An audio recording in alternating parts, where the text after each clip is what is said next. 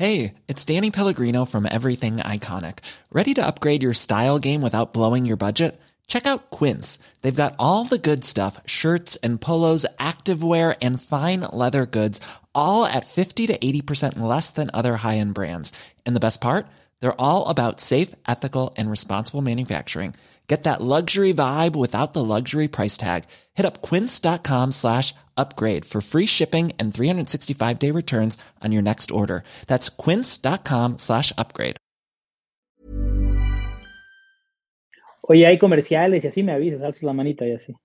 Barrilete cósmico. Señores, el fútbol, en lo personal puedo decir que me ha dado muchas alegrías, me ha dado muchas tristezas grandes, recientes, unas por ahí en diciembre del 2019.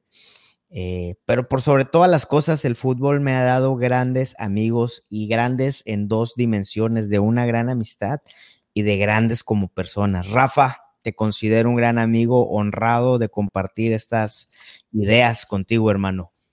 Sam, un privilegio poder participar por primera vez en el podcast y más en uno de esta tesitura que habla del tipo de hombre que eres y del gran personaje, porque muchos conocen al Sam desmadrosillo que está ahí en el estadio con la playa de la América, pero es un tipo culto, amante de la música, de la historia, de la literatura, de las artes, y pues yo creo que abrir estos espacios para el aficionado de fútbol es lo que Villoro desearía que cualquiera que lee sus libros hiciera, ¿no? Rafa, eh, y es que como, digo, agradeciéndote tus palabras, pero como aficionados también tenemos que crecer, también nos falta desarrollarnos, ¿no, Rafa?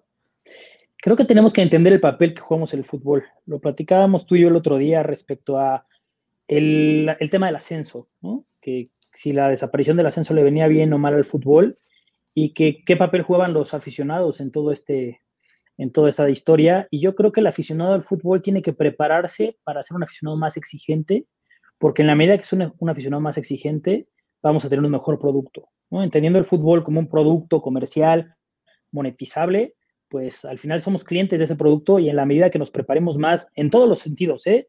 En la exigencia desde el lado cultural, que creo que es lo que vamos a, a, tratar el día de hoy, pasando por una exigencia estrictamente comercial de si lo que estoy recibiendo realmente es justo respecto a lo que estoy pagando, ¿no? Rafa, ¿tú cómo te has desarrollado como aficionado y como miembro activo en el mundo del, del fútbol? porque es justo saber que estas ideas que vamos a escuchar no vienen de cualquiera. Pues mira, yo francamente me identifico mucho con este arquetipo cavernícola que, describe Villoro, de cómo cuando entramos a la cancha nos transformamos y en medio de las orejas tenemos una pelota. Hay una anécdota de, de chico que había arropado yo como tres veces matemáticas en secundaria, ¿no? Y me preguntó un día mi mamá ya en desesperación total, bueno, es que ¿qué tienes en la cabeza? dije, un balón, ma. ¿no? Y yo pensaba en fútbol todo el tiempo, y esto es real, y mamá lo cuenta constantemente, ¿no? Porque serio? ahora, bueno, ahora el fútbol me da de comer y entonces ya este, cambió la cosa, pero lo cuenta y, y, esa fue una respuesta que me salió natural, ¿no? No como ahora que ya a lo mejor lo hubiera yo preparado, sino en su momento fue auténtico. Y por un lado soy ese aficionado cavernícola que se transforma cuando pita el árbitro y no quiero que nadie me hable, es mucho mi manera de vivir el fútbol, ¿no? No, no me gusta como este tipo de andar comentando y, y anticipando y regañando jugadores, como que lo veo muy introspectivo, sobre todo los partidos que me interesan. Uh -huh. ¿no? Después los demás, creo que es una actividad lúdica padrísima, creo que el componente social y de convivencia del fútbol es una de las cosas que más disfruto del fútbol, ¿no? Ya decías, uh -huh. los grandes amigos que te deja dentro y fuera de la cancha, ¿no? Este, grandes amigos, amistades que se forjan jugando en el nivel que tú quieras, ¿eh? no importa si fuiste profesional, si jugaste en, en, las canchas del río Santa Catarina o en donde sea en la cuadra, esas amistades que se forjan dentro de la cancha, y por otro lado el componente social que se forja fuera de la cancha, con quien compartes la pasión de cada semana seguir a tu equipo, ya sea juntarte en casa de alguien, ir a algún bar, a un restaurante, y, y, me parece que esas dos son dos formas que tengo distintas de vivir el fútbol, ¿no? Cuando es un partido muy importante, prefiero verlo en mi casa, yo solo. ¿Por qué? Va a sonar un poco snob lo que te voy a decir, pero no tolero mucho como que la, esta gente que comenta y que pues, nunca en su vida ha pateado una pelota, ¿no? Decía mi, decía mi abuelo que hay mucha gente que nunca se ha amarrado unos zapatos de fútbol, pero es muy buena para opinar. Y, este, y creo que tiene un dejo de razón. A veces juzgamos, ¿no? Una, una mala definición de un jugador, este, exigimos ciertas cosas que no damos ni en la vida ni en la cancha, ¿no? Como dicen mis rayados. Y entonces, cuando es un partido importante, puntualmente de mis equipos, este, para ser más preciso de Boca Juniors, prefiero verlo en mi casa, este, en silencio. Ya saben, en mi casa que ni, hablarme y si pierden menos. Este, y está la otra parte del fútbol que disfruto muchísimo, que es la de compartir con los amigos, que es donde pues me vuelvo un, un, este, un estereotipo, ¿no? Del hombre que toma chela, este, se ríe de memes simplones de los equipos. Un Homero Simpson. un Homero Simpson cualquiera. Y hay otra parte del fútbol que, que, es la que creo que nos ha conectado mucho mejor y que ha sido parte fundamental de la amistad que tenemos, más allá de, del tema del negocio, del linaje, de barrilete, que, tiene que ver con este enfoque cultural y social del fútbol. Cómo encontramos la, pasión por el fútbol como una arista detonante de otras expresiones humanas. Cuando algo es tan apasionante como el fútbol, se vuelve tu modo de vida, se vuelve tu motivo y arrastra. Y en, ese arrastrarte te lleva a expresar tu pasión por el fútbol en la forma en la que mejor lo sepas hacer, ¿no? Hay quien lo hace a través de la música, hay quien lo hace a través de, las artes, ¿no? Pinturas que expresan pasión por el fútbol, diseño en Barlete. Gastronomía. Gastronomía, ¿no? Yo tengo grandes charlas con un amigo mío, chef, sobre a qué saben los equipos de fútbol, por ejemplo. Deberíamos hacer luego un podcast al respecto con la gente. bueno eso, ¿eh? Y, gente que como ustedes en Linaje han encontrado en el fútbol un punto de hacer obviamente una convivencia entre amigos que comparten la pasión por la América, pero también la manera de conectarte con gente en todo el país, de dar oportunidades de trabajo, de enseñar cosas, en fin, la verdad es que cuando el fútbol te, te conquista y te enamora, es muy fácil encontrar la manera de expresarlo en tu vida, ¿no? En mi caso, y volviendo a tu pregunta, que creo que ya le di muchas vueltas, ¿qué hago yo y qué relación tengo yo con el fútbol? Bueno, entre otras múltiples cosas que hago en mi vida, tengo una agencia de comunicación integral dedicada exclusivamente al fútbol. Que se llama Barlete Cósmico. Y se llama Barlete Cósmico para que quienes no lo saben, es para mí resume la magia del fútbol. Víctor Hugo Morales, un narrador argentino emblemático de los ochentas, estaba enfrentado con Maradona previo al Mundial, ¿no? Decía que Maradona era un personaje atípico pero sumamente voluble, un gran jugador de fútbol del que nunca sabías qué esperar. Y lo bautizó como un barrilete. Le dijo es que Maradona es un barrilete, porque un barrilete en Argentina es un papalote. ¿no? la dirección es impredecible, nunca sabes hacia, hacia dónde va a tirar. Y en el Mundial del 86, cuando le hace este gol impresionante a los ingleses, que, es considerado el mejor gol de la historia, tal vez. Este, en el momento de euforia y de emoción, Víctor Hugo Morales le grita, ¿de qué planeta viniste, barlete cósmico? Y se convierte en una frase que resume la magia por el fútbol, en, esta magia de estos seres impredecibles, casi mitológicos, pero a, la vez humanos, que nos dan estas alegrías, ¿no? De que trascienden el tiempo y el espacio. Ese gol lo van a ver y lo van a disfrutar generaciones y generaciones de, de aficionados al fútbol, ¿no? La verdad es que no sé si tú lo recuerdas en vivo, yo la verdad es que no, pero pues lo he disfrutado una y otra vez en video, ¿no? Y este, y Barlete Cósmico nos parece que resumía eso, ¿no? Nos, resumía la, pasión atemporal por el fútbol y la magia. La magia y, este, y ese sacarte el conejo de la chistera en el momento más importante. Y eso es lo que tratamos de hacer en Barlete, de, de, llenar de magia a través de trazos, con las ilustraciones, con las artes, con la comunicación, con, y pues disfrutar lo que hacemos todos los días. Y tienen un alto nivel en sus entregables. Hombre, te agradezco mucho. Este, el nivel de apreciación es, es medio subjetivo porque eres muy amigo, pero este, yo pienso que estoy rodeado de gente muy talentosa. Me atrevería a decir que, de los diseñadores más talentosos que he conocido en mi vida, los tengo hoy de, conmigo en Barrilete, Barrilete Cósmico. Y además somos grandes amigos también en la cancha, compartimos la cancha. ¿Y eso desde este, hace cuánto, Rafa? Fíjate que cualquiera pensaría que Barrilete tiene como 10 años, pero no, Barrilete Cósmico tiene dos años y cacho. Este, vamos a cumplir tres pronto. Y este, nos conocimos también hace poco, no son mis amigos toda la vida ni, ni nada. Nos conocimos, me invitaron a jugar a un equipo de fútbol. Y en ese equipo de fútbol conocí a dos de los que hoy son mis socios en Barrilete Cósmico y que son tremendas personas, pero estupendos profesionales, ¿no? Diseñadores, ilustradores, estrategas, creativos, en fin. Me podría pasar todo este podcast en elogios, pero yo creo que tus, tus este, oyentes no quieren escuchar de Barlete Cósmico, sino quieren escuchar de, de Dios es Redondo, de Juan Villoro, que seguramente las palabras de Villoro son mucho más dignas que cualquier cosa que te pueda decir yo. Oye, pero ya, ya mencionaste varios conceptos de que son precisamente de los que vamos a hablar, ¿no? Ahorita que comentabas de, de Maradona en este capítulo o el repaso al capítulo que vamos a ver, habla Villoro precisamente de, de, ese elemento de drama, de ese elemento difícil que debe tener la historia y el equipo para poder lograr la gloria, ¿no? Y en Maradona se puede ver la culminación de ese concepto. Fíjate que es curioso, este, hay una parte, hay un fragmento en este capítulo donde menciona que los portugueses estaban enojados con su selección porque es una selección muy perfectita. No beben, no salen, este, no, no, no se van de fiesta, pero tampoco juegan, ¿no? Era una selección aburrida, esquemática, cuadrada, ¿no? Y el portugués en particular es, un, es una cultura alegre y ha sido un fútbol sin llegar a los niveles técnicos del brasileño, pues siempre se ha caracterizado por ser un fútbol un poquito más disruptivo, más alegre que el resto de, Europa. Y, creo que esa frase está muy conectada con esto que dices, ¿no?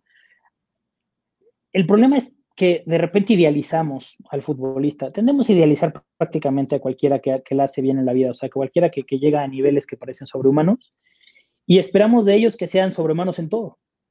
De Maradona se exigía no solamente que fuera un gran futbolista, sino también un gran ejemplo fuera de la cancha. Yo creo que ahí es donde nos equivocamos, en, esperar que, repliquen esa grandeza y esa magia fuera de la cancha. Luego hay casos atípicos como el de Messi, que me parece que es un tipo íntegro en toda la extensión de la palabra, al menos hasta el día de hoy, ¿no? Un padre de familia, tranquilo, profesional, enfocado, que cada día vemos más ese perfil en el futbolista porque el, futbolista, el fútbol se ha profesionalizado a un nivel muy distinto al que era en los 80, ¿no? En los 80 te podrías prender un cigarro después de un partido o en el medio tiempo y yo creo que te acercaba el, el encendedor tu entrenador, ¿no? Hoy el fútbol se ha esquematizado, se ha convertido en un negocio multimillonario y pues vemos a jugadores mantener el nivel. O sea, lo de Cristiano Ronaldo, lo de Messi a mí me parece espectacular, más allá de cualquier tema subjetivo de comparación, la duración de sus carreras. Pero regresando un poco a este punto que, que aborda ahí Villoro y que tiene que ver con Maradona, tiene que ver con esta, cómo los endiosamos y luego también después cómo los hacemos demonios, ¿no? Y cómo nos encanta desgarrarlos cuando los hacemos demonios.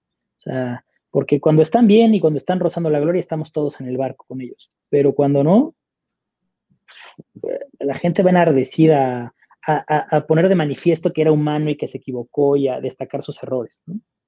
Este, Villor no lo aborda por ese lado. Villor, de hecho, en el capítulo donde menciona, bueno, en este, en este capítulo, cuando menciona esta parte, más bien lo hace en cuanto al paralelismo que tiene con la sociedad del fútbol.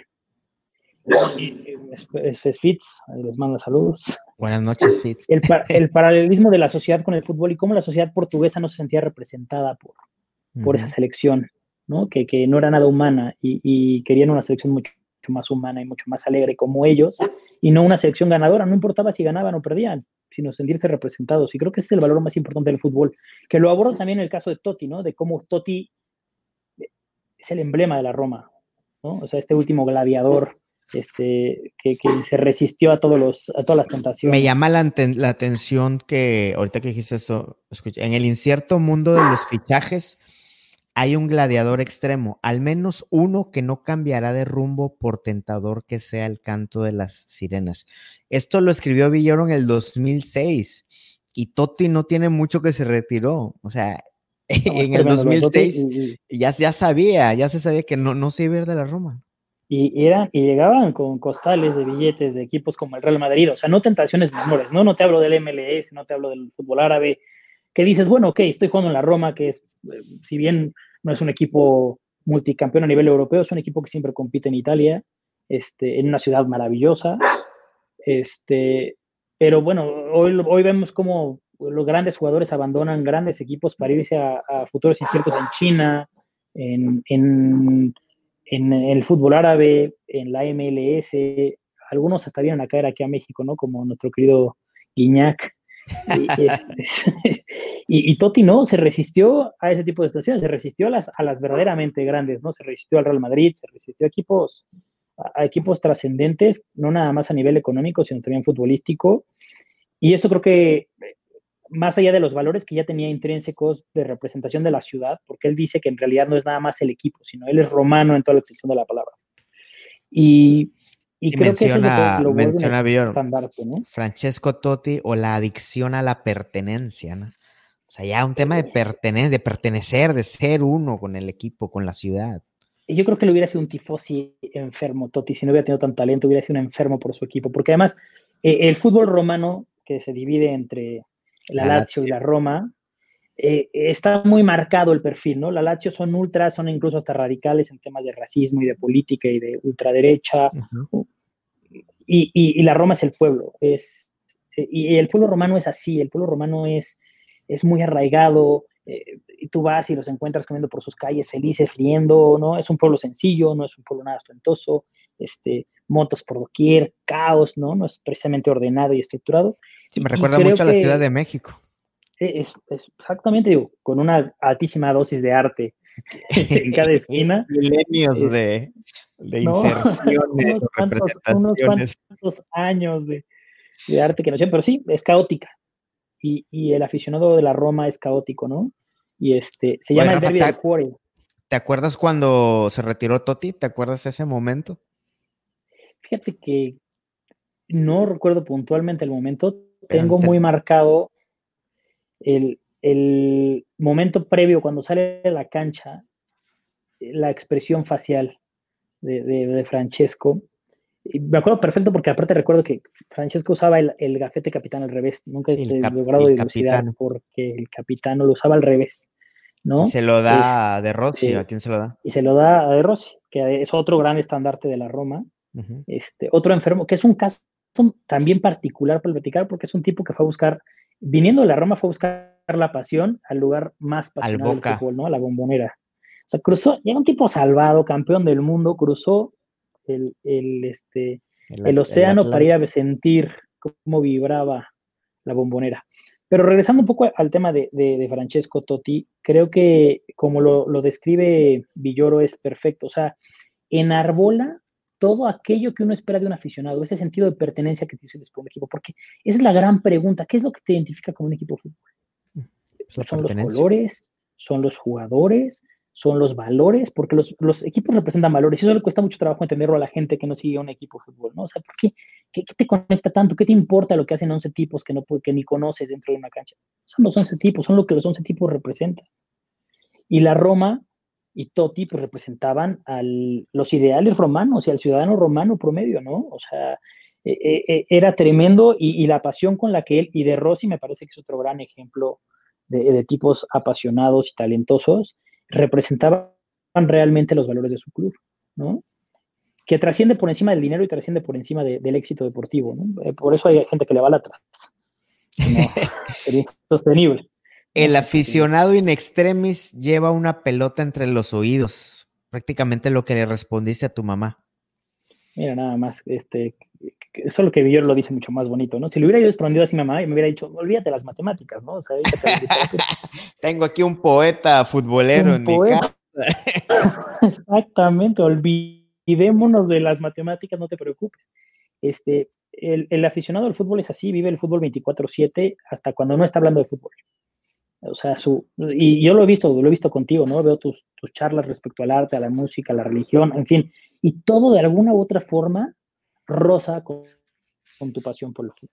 O sea, se ve influenciado y, se plasma en tu pasión y en tu forma de vivir el fútbol. Y creo que esto tiene que ver con que el fútbol y la religión y, las artes y todas las, expresiones humanas están vinculadas con la pasión y pues la epítome de la pasión para alguien que, le gusta el fútbol es un grito de gol desaforado de último minuto, ¿no?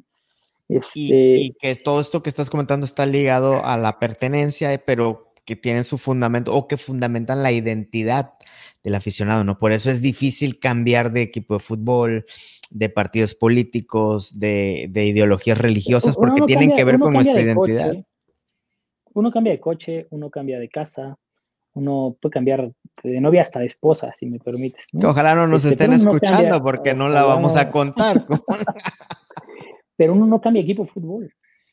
O sea, uno no cambia equipo de fútbol quien realmente siente los colores por un equipo de fútbol no cambia equipo de fútbol, más allá del resultado. El resultado se convierte en algo intrascendente. Creo que eso tiene que ver con la pertenencia. No le vamos al equipo porque gana. Le vamos al equipo más allá de si gana o pierde. O sea, si gana es un plus y que bueno, y lo disfruto y me da un momento de alegría. Pero me representa esos 11 jugadores y los miles de aficionados con los que comparto algo, ese sentido de pertenencia, me representan de algún modo y me definen. Es un poco como las cosas que eliges para ponerte la música que escuchan. Cuéntame un poquito sobre la persona que eres. De acuerdo. Tu equipo de fútbol también. Los equipos de fútbol cuentan un poco sobre tu personalidad, sobre tu forma de ver el mundo. Lo hacías ahorita un paralelismo con los partidos políticos. Los, los, equipos de fútbol tienen posturas políticas. O sea, el América es muy marcado cuál es su postura y cuál es el, el, arquetipo político y el tipo de, de, pensamiento del aficionado americanista, que no es el mismo de un aficionado de Pumas, por ejemplo, ¿no? O en Monterrey, que, que, que la afición por el fútbol es un símbolo de representación local, o sea, ser la mejor afición del país, este, este, este, esta como tribu y esta forma hasta medio norteamericana de comprometerse con sus equipos a nivel local, es que se vuelven emblemas de la ciudad. O sea, Tigres y Rayados son parte de la cultura regiomontana. Totalmente. Como lo puede ser un platillo, como lo puede ser el Cerro de la Silla, como lo puede ser el atirantado, lo que tú me digas, forman parte de toda esta, de, este mundo eh, etéreo de, cosas que representan a Monterrey, ¿no? O sea, ¿qué es Monterrey? Bueno, entre otras cosas, Monterrey, además de carne asada, es fútbol. Y es fútbol, viviendo el fútbol con una pasión desmedida comparado con San Luis, con Veracruz, con Querétaro, con la propia Ciudad de México, salvo el fenómeno de América, que, que lo he comentado mucho contigo respecto a lo que la América provoca. Este, el, el fútbol regiomontano es, es eso, y, y, es porque los equipos son intrascendentes, los resultados son intrascendentes. Es, yo soy, soy regio, los regios somos comprometidos, somos comprometidos con lejales, somos comprometidos con los juevesitos, con las carnes asadas, con los compas y evidentemente con el fútbol. O sea, es, es parte del ADN regiomontano y es algo que me gusta mucho en Monterrey. Aprovecho para saludar a todos tus seguidores regiomontanos. Yo soy regio de closet. Es, es como se comprometen con la vida y con las cosas, ¿sabes? Y por eso todo camina mejor en Monterrey. Y ahorita que comentaste la Lazio y que estabas hablando de partidos políticos, el oficio de chutar balones está plagado de lactas, dice Villoro. Levantamos, levantemos veloz inventario de lo que no se alivia con el botiquín del masajista. Ya dos puntos. El nacionalismo, la violencia en los estadios, la comercialización de la especie y lo mal que nos vemos con la cara pintada. Todo esto merece un obvio voto de censura. A veces pareciera que Villoro se arrepiente o se avergüenza de ser aficionado al fútbol, porque es lo que te decía, somos como medio cavernícolas, ¿no? Y cavernícolas es toda la extensión de la palabra, o sea, hay fanatismos irracionales, el, nacionalismo irracional, eh, el fanatismo llevado a la violencia, eh, este, esta analogía con pintarnos las caras como una forma de demostrar la pertenencia, o sea, cómo hacemos cosas que, que van más allá. si tú vieras a una persona en nuestra edad pintarse la cara en cualquier otro contexto, te parecería que está loco, ¿no?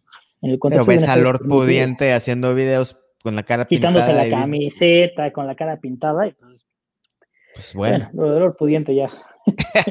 es, es, digno de ser dado en otro podcast, pero...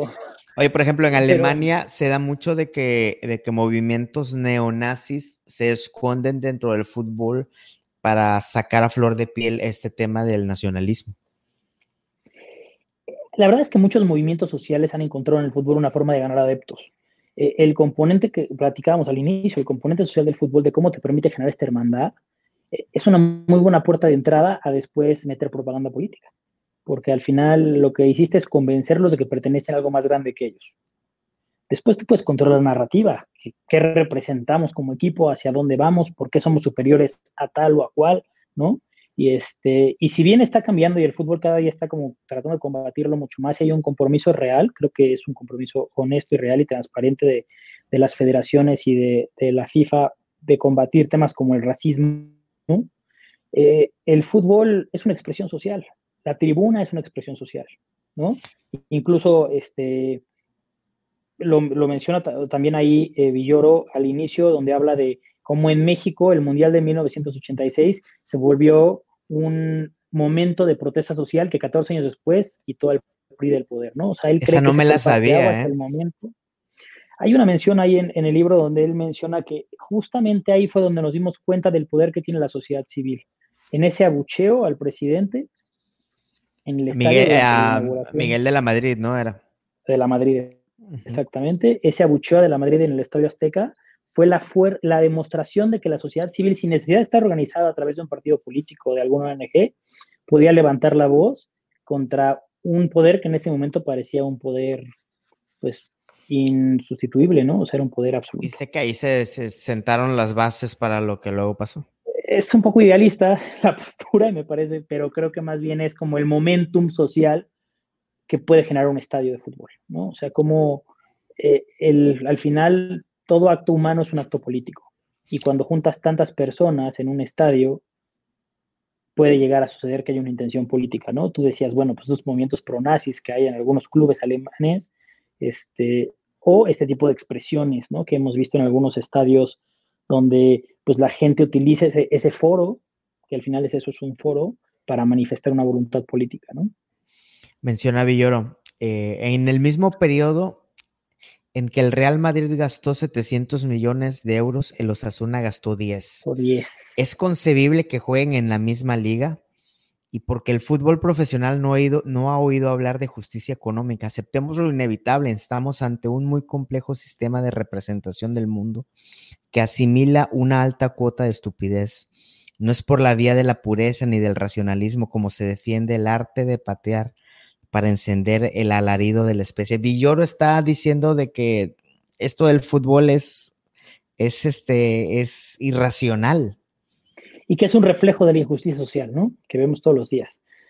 La gran diferencia que yo encuentro en el fútbol y es una de las grandes cosas que me enamoran y de la magia del fútbol es que el equipo de 10 millones le puede ganar de 70. A lo mejor no en 10 partidos entre ellos va a perder 7 de 10. Bueno, hace poco en Inglaterra con el, Leicester, ¿no? Que ganó hace unas temporadas. E, esa es la magia que hay en el fútbol, pero sí, creo que lo que, lo que quiere ahí apuntar Villoro es como si dejamos de lado un poco el, el romanticismo por el fútbol, pues no es que se haya contaminado, pero se ha vuelto tan comercializado todo el asunto que, que es un reflejo de la desigualdad social y hay equipos que tienen miles de millones de dólares para fichar y hay equipos con presupuestos ínfimamente inferiores que compiten en la misma liga, que se paran en la misma cancha y que son 11 contra 11, donde un equipo vale lo que un solo jugador, ¿no? O sea, es este tipo de... Me parece que el valor de, Cristiano te alcanza para comprar media liga MX, ¿no? Por ejemplo. Entonces, eh, es, medio inverosímil, pero ahí es donde está la magia también, creo que eh, no siempre te alcanza con dinero y lo vemos, ¿no? Lo vemos en, en México hay equipos muy ricos que cómo les cuesta, Cruz Azul, por ejemplo, ¿no? Este, pero definitivamente es una radiografía y, es incontrolable, ¿no? Esto que han querido imponer del fair play financiero para tratar de hacerlo un poco más justo, me parece que el fútbol está completamente fuera de, una equidad o una justicia, como está el mundo, ¿eh? No hay equidad, justicia social. el mundo se rige por las injusticias, ¿no? Y tristemente vivimos en un mundo donde nacer en el lugar adecuado te puede cambiar la vida respecto a, no hacerlo sin el menor esfuerzo. Y un poco pasa lo mismo con los clubes. Los clubes de fútbol eh, pareciera que están destinados al, éxito o al fracaso también dependiendo del color de la camiseta. Fíjate, ahorita que dices eso, nadie se convence en teoría, lo dice entre comillas, de extasiarse con un gol. Hablar de un entusiasmo tan compartido y vulgar depende de otras claves. checa. Los grandes lances no derivan del rendimiento atlético, sino de una habilidad secreta que mucho le debe una a una fina percepción psicológica. Si Dan filtra un balón a un hueco donde no ocurre nada, pero pronto ocurrirá Raúl. Como, lo articula Villar es impresionante. Romario hace un quiebre y prepara el perfil izquierdo. Todos los ojos del estadio miran el ángulo equivocado. Valderrama se detiene, baja los brazos y duerme de pie. Su siesta representa la forma más sorpresiva del ataque, la pausa que antecede al gol. Y termina. Ronaldinho hace todo lo anterior y aún tiene tiempo de prometerle un pase a Eto. Esa magia que transforma la realidad de lo impredecible, Rafa. Mira, si nada de lo que hemos dicho tú y yo hasta este momento había motivado a, a quienes nos escuchan a leer este libro. Esto que acabas de leer me parece que es una invitación abierta este, para que todos corran a su computadora a pedirlo por Amazon, no vayan a ningún lado este, y lo lean. Eh, es que cuando lo cuentas así, más puesto en, la, en las palabras de Villoro, te emocionas nada más de escucharlo, sin tener que verlo, ¿no? ¿Cuántas, cuántas memorias, ¿no, Rafa? De repente te viene Romario, Sidán, el pibe, ta, ta, ta, ta, ta. Es, increíble. O sea, hablar de Sidán es, es, tremendo, ¿no? La inteligencia, este jugar al espacio, esto que dice, ¿no? Tira un, un, pase a donde nadie lo tiraría porque parece que no está sucediendo nada. Pero va a ocurrir sabía Raúl. Que va a, y sabía, Zidane sabe que va a ocurrir, Raúl. Este, e, esa es la magia y es la belleza del fútbol, ¿no? O sea, al fútbol se le pueden criticar, criticar un montón de cosas y el fútbol se ha prostituido de alguna manera, pero la magia está y cuando la magia ocurre, el grito de gol o esta emoción de levantarte del asiento y el aplauso incluso al rival a veces es inevitable, ¿no? Cuando me acuerdo muchísimo, hay un fragmento que me encanta de Galeano de Fútbol a Sol y a Sombra, donde él dice que ya no le va a ningún equipo, que él, este, él se ha vuelto un mendigo del buen fútbol y que va estadio por estadio, una buena jugadita suceda con sombrero en mano, una cosa así, él lo dice mucho más, mucho más articulado que yo, pero llega un punto en la vida en el que yo creo que todos nos volvemos a ese Eduardo Galeano, donde si bien mantenemos la pasión por nuestro equipo de fútbol, ya lo único que vamos pidiendo es una buena jugadita, por el amor de Dios. Algo que nos caiga. Por eso, gente como Cuauhtémoc Blanco levantó pasión en el estadio que pisó, ¿no? Así que tú sabías. Te ganó, el, americanismo. Pero era, era impresionante, los ejemplos que podíamos poner, te ganó, el americanismo. Este, pero sí, digo, más allá de que Cuau no era precisamente un caballero y que, ponerlo en la misma charla y en el mismo podcast que Avillor y no me parece una atrocidad. Este, y, que, dos Gobernador, gobernador, por favor. Este, con todo cariño y con todo respeto para el gober, este, era un tipo profundamente talentoso y, tenía esos, rasgos de magia que, que, te hacen, independientemente de la camiseta y de los colores, reconocer su talento, ¿no? Como muy pocos en México. Creo que México no es una tierra de jugadores talentosos, es una tierra de jugadores aguerridos. Y fíjate. El perfil, el perfil no es el de Cuau, y yo creo que por eso Cuau fue tan, tan reconocido y es tan admirado, porque rompía el arquetipo del jugador mexicano. Y algo de Cuau, que está ligado al siguiente punto, que Villoro lo engloba como el sentido de la tragedia.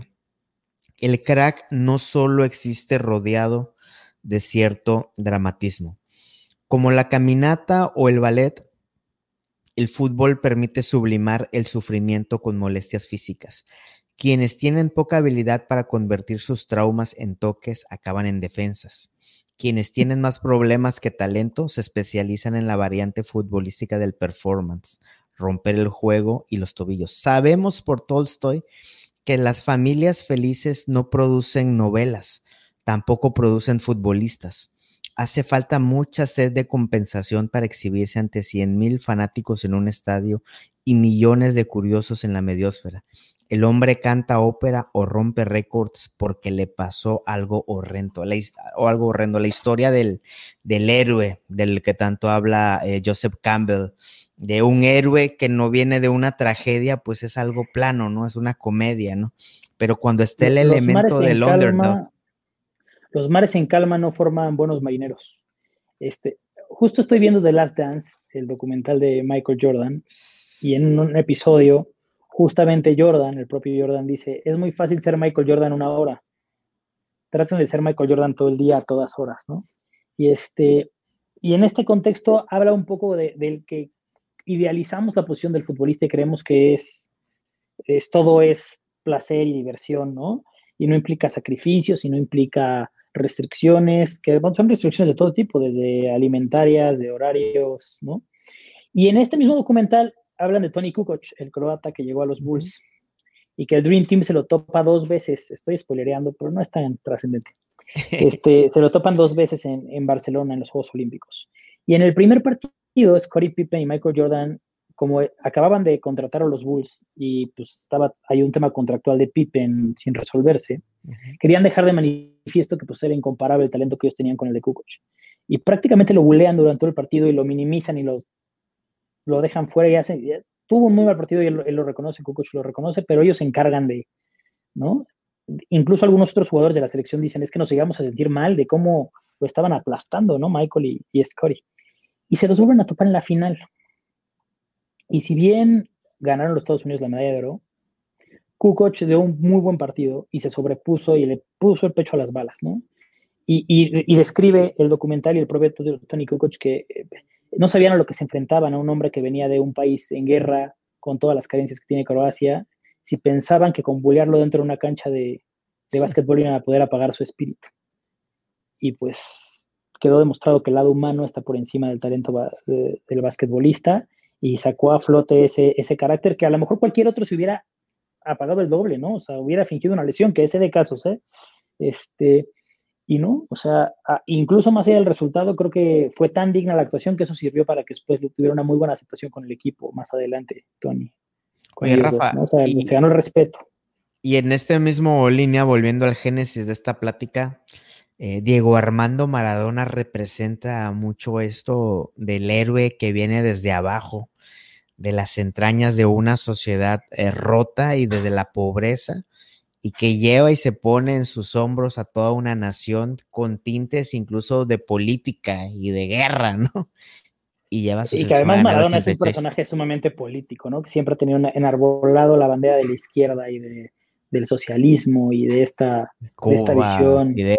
¿no? De esta visión de, este, pues, socialista y comunista del mundo, este, Diego representaba, bueno, representa la fecha a un montón de gente que, vio en él la posibilidad de salir adelante sin haber nacido en un entorno favorecedor, ¿no? O sea, Villafiorito era un barrio muy pobre, creció en una casa que hay por ahí un documental donde puedes ver con sus ocho hermanos, o sea, es eh, en unas condiciones de pobreza, pero él, él reconoce que eso fue lo que le forjó el carácter y le dio la, ese fuego interno para poder hacer las cosas que hacía, digo, más allá que tenía un talento espectacular. Y este, y he enarbolado esa bandera porque creo que es una buena representación de, la igualdad de oportunidades a partir del talento. De no necesitar de estar, de venir de la clase acomodada, de no necesitar de, del favor de nadie, este, de ningún contacto para llegar lejos, Después creo que Diego cruzó la línea de, en el lado humano. ¿eh? Yo en la parte futbolística soy un fiel creyente que es el mejor futbolista que, que nos ha tocado ver y que nos va a tocar ver. En el lado humano creo que cruzó líneas que sí a nivel moral me parece que son cuestiones de drogas, habló de otras cosas en cuanto a violencia familiar, en cuanto al trato con sus hijos, este, que, me parece que, tenemos que reprochar de la persona, pero que no nos corresponde reprochar a nosotros porque nosotros deberíamos enfocarnos en el Diego futbolista, ¿no? En la cancha. En este caso último, el Diego técnico. El Diego en la cancha. Y, y a mí me entristece mucho cuando estoy teniendo una conversación todos tenemos, hay conversiones acaloradas, ¿no? Todos tenemos tacos favoritos y futbolista, el mejor futbolista de la historia favorito y son innegociables. y este, y, el argumento último para denigrar el fútbol de Diego es su situación extracancha. ¿no? Es que como el mejor jugador de la historia va a ser un drogadicto. Es que hay un Diego dentro de la cancha, ese dios mitológico, ese personaje que, agarraba una pelota y hacía magia con ella, o agarraba una naranja, o agarraba lo que tú le dieras. que no debería haber correlación entre el futbolista y lo de afuera. Al menos no en un comparativo donde lo que estás queriendo evaluar quién es el jugador más talentoso en la historia del fútbol.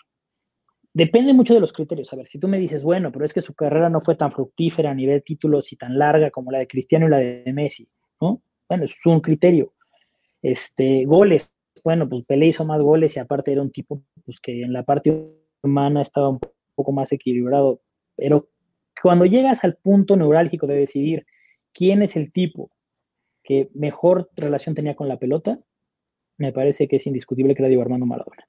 Pero se paga caro, en un mundo como el que vimos se paga caro el éxito y este y pues las críticas son despiadadas y los reflectores encima de él, pues esperando a que se equivocara, ¿no? Una vez que te equivocas una vez, pareciera que ya te cuelgan una cámara en, en la espalda para ver cuándo lo vuelves a hacer, ¿no? Este, Oye, Rafa, pero no crees. Rafa, pero antes de que me comentes de Cruyff, a mí se me hace injusto, se me hacen injustas esas, esas, esos juicios, se me hacen injustos esos juicios eh, sobre Diego Armando, eh, sobre el, eh, recientemente pues Cristiano Ronaldo, las cosas extra cancha. Y, y yo la, la, forma en que trato de decirle a mis amigos que los vean es de que hoy estás hablando de un genio un genio por definición es alguien que no es normal. O sea, en el paquete de la genialidad del trato con el balón viene una especie de locura. O sea, no puedes, no puedes, no puede ser funcional para vida. No puede ser funcional, nadie es perfecto, ¿no? Y, yo creo que cuando eres tan bueno para algo, como, como en el caso de, Maradona. Eres malo para muchas cosas. Eh, tienes que, eh, o sea, perdón, Dios no le da las alas a los alacranes, ¿no? Este, Exactamente. y, soy un convencido de que el comparativo de quiénes son los mejores jugadores de la historia debería de ser ver su mejor partido en su momento máximo. O sea, para mí esa es la manera en la que deberíamos evaluar quién es el mejor jugador de la historia. ¿Cuál era su momento máximo, su de rendimiento deportivo, mental? O sea, ¿cuál es el momento donde estaba en plenitud? Y contrastar a todos estos personajes en plenitud. Y, y entonces sí decir, ok, en plenitud, ¿qué logró cada uno de ellos? Pues en plenitud Maradona llevó una selección medianita como las que ha tenido Argentina desde entonces a la gloria. O al Napoli, ¿no? O al Napoli, o sea, lo sacó del anonimato, de, de, la pobreza del fútbol sureño italiano y, este, y los llevó a la cima. Eso que para mi gusto, y ahí sí es, es, otra discusión, si deberíamos evaluar únicamente la parte del talento con los pies y del carácter y lo que representa jugar un, deporte colectivo. Creo que Maradona, y es una de las cosas que yo le, me parece que le faltan a Messi, Maradona tiene un, tenía un liderazgo sobre sus compañeros y sobre sus equipos, donde él podía transmitir esa genialidad para que todo el mundo jugara al máximo nivel. O sea, no le bastaba con ser buenísimo, exigía que todos llegaran a su máximo nivel. O sea, no esperaba la misma genialidad de sus compañeros. Evidentemente no esperaba que un defensa central gambeteara a 8, pero esperaba que jugara al tope de sus capacidades. Para que en el momento en el que tuviera que devolverle una pelota, se la devolviera correctamente, ¿no? Y vas a decir a Johan Cruyff. Y Cruyff me parece que es, es la, la, antítesis, ¿no? O sea, si Maradona era esta dosis de talento con los pies, al que no le puedes exigir nada más con la cabeza, Cruyff es una relación intelectual con la pelota. Me parece que técnicamente Cruyff dista mucho de, de, de un top ten de grandes jugadores de la historia, este, pero la manera en la que se relaciona de manera intelectual con el fútbol lo hizo estar siempre ad adelante de la pelota, anticipaba los movimientos de la pelota de sus compañeros y de sus rivales de una manera que después plasmó en un modelo futbolístico como entrenador ¿no? y como directivo, este, con una forma totalmente distinta de relacionarse con, con, con, el fútbol. Me parece que muy parecida a la tuya, de una forma mucho más intelectual. Diría yo que eres el, el no. Del americanismo. Este, se diría que la gran... Se diría que la gran Holanda del 74 y 78 no llegó al triunfo mundialista precisamente porque tenía todo para ganar y una secreta ley de las compensaciones exige que los campeones tengan raspaduras. ¿Crees eso? Se hace referencia a que perdió dos finales contra Alemania y contra, y contra Argentina, ¿no? Y de que los equipos, es que Alemania, es un Holanda iba a arrasar, cuenta Villoro, pero pues que en la final dice como no tenían, no tenía, tenía todo para ganar y este, y exige que, la ley exige que los campeones tengan raspaduras. ¿Qué le falta? Lo de Villoro es, es, esta profundidad de pensamiento más social, que es algo que hace mucho Villoro, estas analogías sociales, de cómo las dificultades te forjan el carácter. Y, cuando se refiere a que un equipo no tiene raspaduras, es que este equipo de perfectitos que vienen de situaciones muy acomodadas, cuando se enfrentan con un obstáculo que altera la perfección y el modelo en el que vienen trabajando, no encuentran las soluciones. Y alguien que toda la vida se ha tenido que encontrar con la precariedad y que toda la vida se ha tenido que encontrar con obstáculos, es mucho más fácil que, que resuelva una situación límite en la que se le cambian los, los Oye, papeles, Rafa, ¿no? ¿y eso cómo convive ese concepto con el fútbol de hoy en día en que el futbolista pues cada vez vive mejor, cada vez está más acomodado, cada vez es menos ese underdog que va por la gloria? Sea, este, sí, pero el origen sigue siendo el mismo. Si tú evalúas de dónde viene el futbolista, siguen viniendo de, de, situaciones difíciles. Sí, hay, hay, incluso hay un hay una especie de clasismo este, en, ciertas, en ciertos sectores socioeconómicos donde ser futbolista no es tan bien visto, ¿no? Donde este, mejor estudiar algo, tener una empresa, tener un negocio, porque ser futbolista... El, el futbolista sigue viniendo en su mayoría, y eso, lo puedes constatar este, con estadística, viene de estratos socioeconómicos pobres, donde han encontrado en el fútbol la forma de salir adelante y de destacar, ¿no? Y, y si bien hoy viven muy cómodos porque ganan muy bien, tenemos que entender una cosa, o sea, el futbolista es muy joven cuando recibe un montón de responsabilidades y de dinero, este, pero también es muy joven cuando se retira, o sea, el futbolista se retira a una edad en la que la gran mayoría apenas está consolidándose en cualquier otra profesión y empezando a hacer dinero, ¿no? Entonces, hay una dosis ahí de, contradicción de la vida de que pues, el fútbol te da y te, da, te quita, ¿no? Te da la oportunidad de salir adelante, pero después te enfrenta al mundo súper joven y se te acabó el fútbol. Y pues no hay espacio para todos en la tele no hay espacio para todos en, los bancos de la dirección técnica. Y, si no fui, y no previste y si no tuviste una buena asesoría y un buen entorno que te dijera en su momento qué hacer con tu dinero o, qué hacer contigo, cómo prepararte, pues te agarra la vida a los 30 años y ni fútbol, ni dinero, ni nada. ¿no? Oye, Villoro tiene, es muy repetitivo, no muy repetido, es como un leitmotiv. Este concepto lo veo mucho a lo largo del, del libro de lo, de lo que llevamos. Hablamos de lo que no vemos. Una vez que somos testigos del juego, hablamos de lo que no entendimos siempre regresa a Villoro ese concepto de que mucho del fútbol es, es ese elemento de, la, de la incertidumbre, de lo indescifrable, de, lo irracional, de lo atípico, de lo impredecible. O sea, es ahí radicará esa magia del fútbol, Rafa. Porque nos seguimos hable y hable y hable de cosas que sucedieron en el 86, en el 94, por qué Aspe falló ese penal, por qué no llevaron a Cuauhtémoc Blanco, por qué, o sea, son cosas que nunca salen las, las cuentas en el Excel del fútbol. ¿Sabes qué pasa con el fútbol a diferencia de otros deportes? Es mucho menos estructurado Tú lo puedes ver con el deporte como el fútbol americano. El fútbol americano tiene una estructura que te permite casi, y el, el béisbol, casi a través de modelos estadísticos, predecir resultados de ciertas jugadas, ¿no? Ok. Tal, tal persona bateando de, bateándole a un pitcher zurdo tiene un porcentaje de éxito de tanto si le lanzan este tipo de lanzamiento. O sea, tienes un montón de variables que puedes controlar porque el juego te permite controlarlas. Las condiciones del juego, un juego estático que te permite manejar esas condiciones. Son ambientes controlados. Son ambientes controlados. El fútbol soccer, una vez que empieza a correr la pelota, todo aquello que tú planeaste en el vestidor, diagramas, te vas a mover para acá, pues los jugadores no están atados a los carriles, ¿no? no, no, tienen rieles. El jugador, si se quiere pintar una diagonal, aunque el entrenador le dijo todo el partido te quiero pegado a la banda, se va a pegar, así lo saquen, ¿no? Y si mete gol va a ser un genio. Después, si no, va a ser. Eh, y un penal a lo panenca me parece que resume perfectamente esta estructura, ¿no? Es, este, es muy difícil encontrar ese tipo de genialidades en deportes como el béisbol y el fútbol americano, que son tan estructurados y tan mecanizados en sus formas, ¿no? Mm. Este, el fútbol tiene este componente de, misterio que lo hace tan mágico. Y la otra es la democratización del deporte. No requieres de tanta infraestructura para realizarlo. O sea, dentro de esta misma estructura que tiene el fútbol americano y el, béisbol, requieres de cierta infraestructura para poder jugar. ¿A qué te refieres con infraestructura? Equipo, Equipo físico. físico, espacio, ¿no? Y el fútbol, pues mm. un par de piedras y un... un este, dos mochilas. y dos, mochilas, yo me acuerdo que hasta arrancabas tres, cuatro hojas de tu cuaderno y había suficiente Durex, te armabas un balón, ¿no? Y algunos obsesivos hasta le pintábamos los cuadritos. la botella de coca, de plástico, Y lo puedes jugar en cualquier lado y ese, ese factor democrático es el que también está muy ligado con lo que hablábamos hace un segundo de, de la parte social del fútbol y de cómo el jugador puede venir de un origen muy humilde. Mientras que en otros deportes, pues donde requieres equipo, donde requieres a lo mejor de, este, una capacidad física mucho mayor. O sea, para poder competir en el fútbol americano, si no tuviste una infraestructura que te permitiera entrenar el físico, pues no vas a competir, ¿no? Tú no vas a tener la fuerza para poder competir. En el béisbol, bueno, pues manoplas, guantes, este, la facilidad para perder pelotas, en fin, el tenis ni se diga, ¿no? O sea, el básquetbol. Y el pues. fútbol no.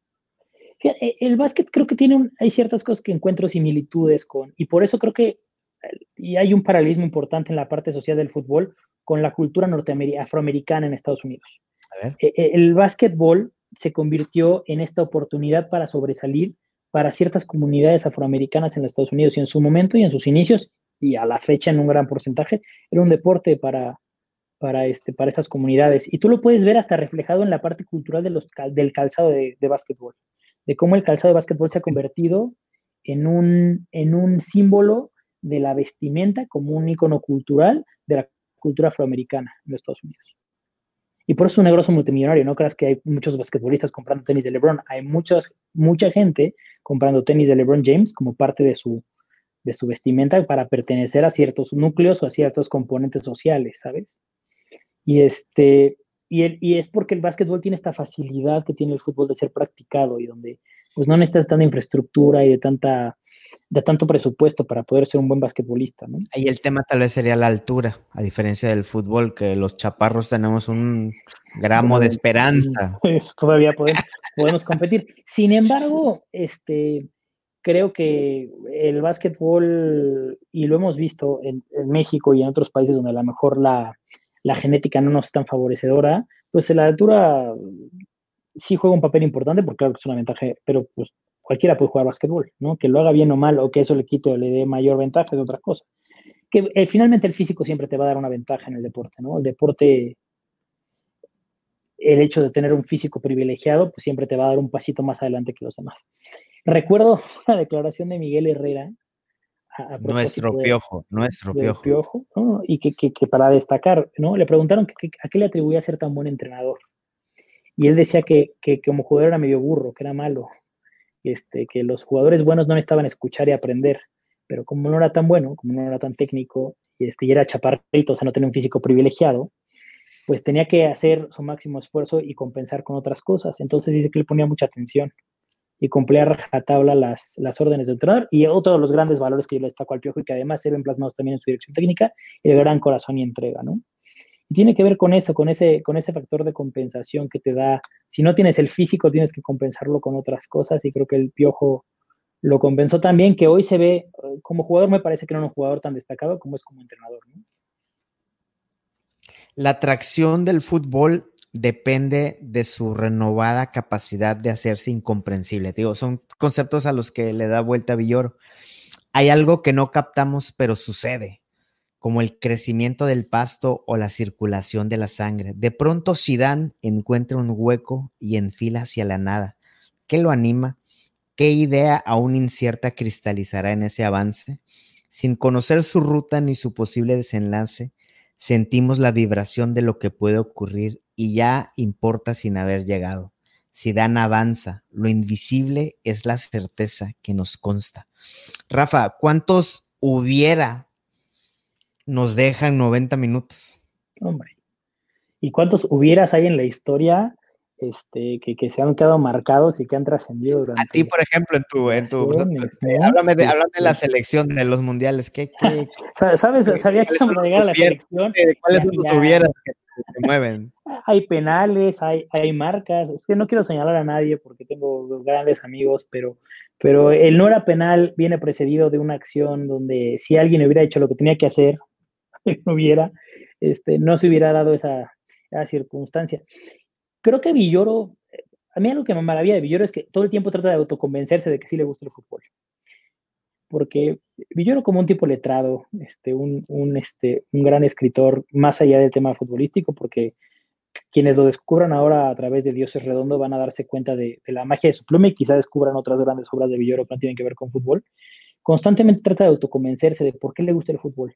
Y creo que la parte que a él le encanta y lo enamora del fútbol es lo impredecible, e-, ese momento previo al grito de gol, cuando estás a punto de levantarte del asiento y no sabes si va a entrar o no va a entrar, si va a pegar en el poste, se va a meter, se va a salir, si el defensa se va a barrer y va a acabar todo metiendo un penal, eh, que es una emoción constante y creo que es una de las cosas mágicas que tiene en general el deporte, pero que el fútbol este, me parece que, que aún más, y es lo impredecible de cada instante.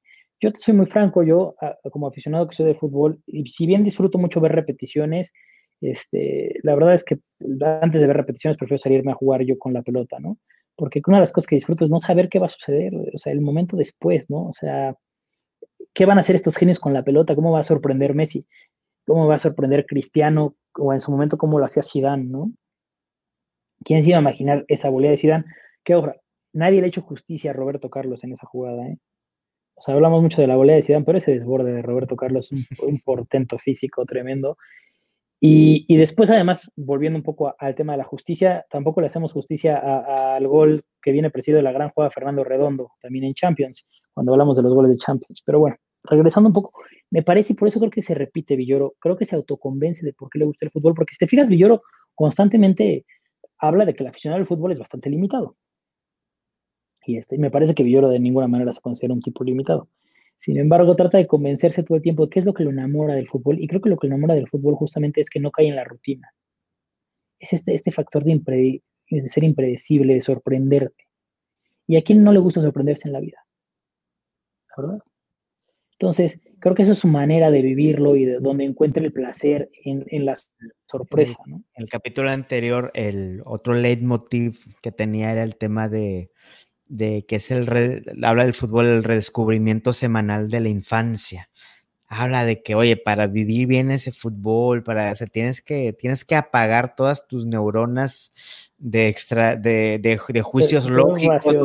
lógica. Y suéltate, vámonos. Es que es justa, y es justamente eso. Yo creo que son dos cosas fundamentales la que vas a encontrar en Dios es redondo. Por un lado es este, una explicación hacia el amor irracional que tenemos por el fútbol, con la pluma de Villoro, que es espectacular. Y por otro lado, este paralelismo social del fútbol con la vida, con la vida misma y con la vida en sociedad, ¿no? Y entonces, el fútbol proyecta lo mejor y lo peor de nosotros, como seres humanos y como sociedad. Dentro y fuera de la cancha, ¿eh? Y lo platicamos con Maradona, los claroscuros, pero lo podemos platicar con los aficionados, ¿no? Como el aficionado puede corromperse en pro de su equipo, ¿no? Corromperse a todos niveles, desde reventa a violencia, a representar cosas atroces. De acuerdo. ¿No? Por enarbolar la bandera de su equipo. Y es una de las cosas maravillosas que yo encuentro en la forma en la que Villoro vive y, y escribe de fútbol y es constantemente hace esas analogías con la sociedad, con, con el ser humano, de cómo el fútbol nos, nos muestra como expresión social a través de la pasión que sentimos por él, todas las facetas que tiene el ser humano, ¿no? Y es que al final todos los humanos tenemos claroscuros y todos tenemos demonios, y este y el fútbol dentro y fuera de la cancha nos permite expresarlos y, y hay que saber contenerlos, ¿no? sí, habla, habla uno de, de, mis autores favoritos contemporáneos que se llama Jordan Peterson, él habla, él lo pone en el tema del caos y el orden. Y dice, oye, tienes que liberar ambos, ¿no? Porque somos caos y somos orden. El fútbol representa eso, ¿no? Es lo que acabas de decir. Por supuesto, si tú te pones a analizar los perfiles socioeconómicos y profesionales de muchos de los hooligans de Inglaterra en la década de los ochentas, te parece inexplicable los actos que llevaban a cabo por su equipo de fútbol y te das cuenta que no era el equipo de fútbol, sino era una válvula de escape de estas vías perfectas. el caos. El orden estaba en su casa, el orden estaba en, sus trabajos, ¿no? Y este, el estadio y la cancha y el bar y el pub eran son el caos, ¿no? Y cada quien lo vive de la manera que puede y, alguien lo hace mentándole la madre al ídolo en turno, hay quien lo hace desfondándose, quitándose la playera y gritando un gol de manera desaforada, y hay quien lo hace en expresiones mucho más violentas, ¿no? Este, como también hay quien, y lo platicábamos, hay quien, lo, hay quien ha convertido el fútbol como una forma de expresión de otras cosas por todo lo que te mueve. Y es un poco como el amor, el amor como un motor para componer canciones, para, para grandes expresiones artísticas. Bueno, pues el amor por el fútbol también se ha convertido un poco en eso, ¿no? Y, este, y el amor es un poco eso, el amor es impredecible y el amor es caos. Entonces, eh, el fútbol al final como que en Villoro mueve todas esas cosas. Yo me imagino, creo que, Juan Villoro debe ser un tipo que es normalmente muy estructurado en su forma de ser y en su forma de actuar y de pensamiento, que, encuentra en el, que encuentra en el fútbol su caos.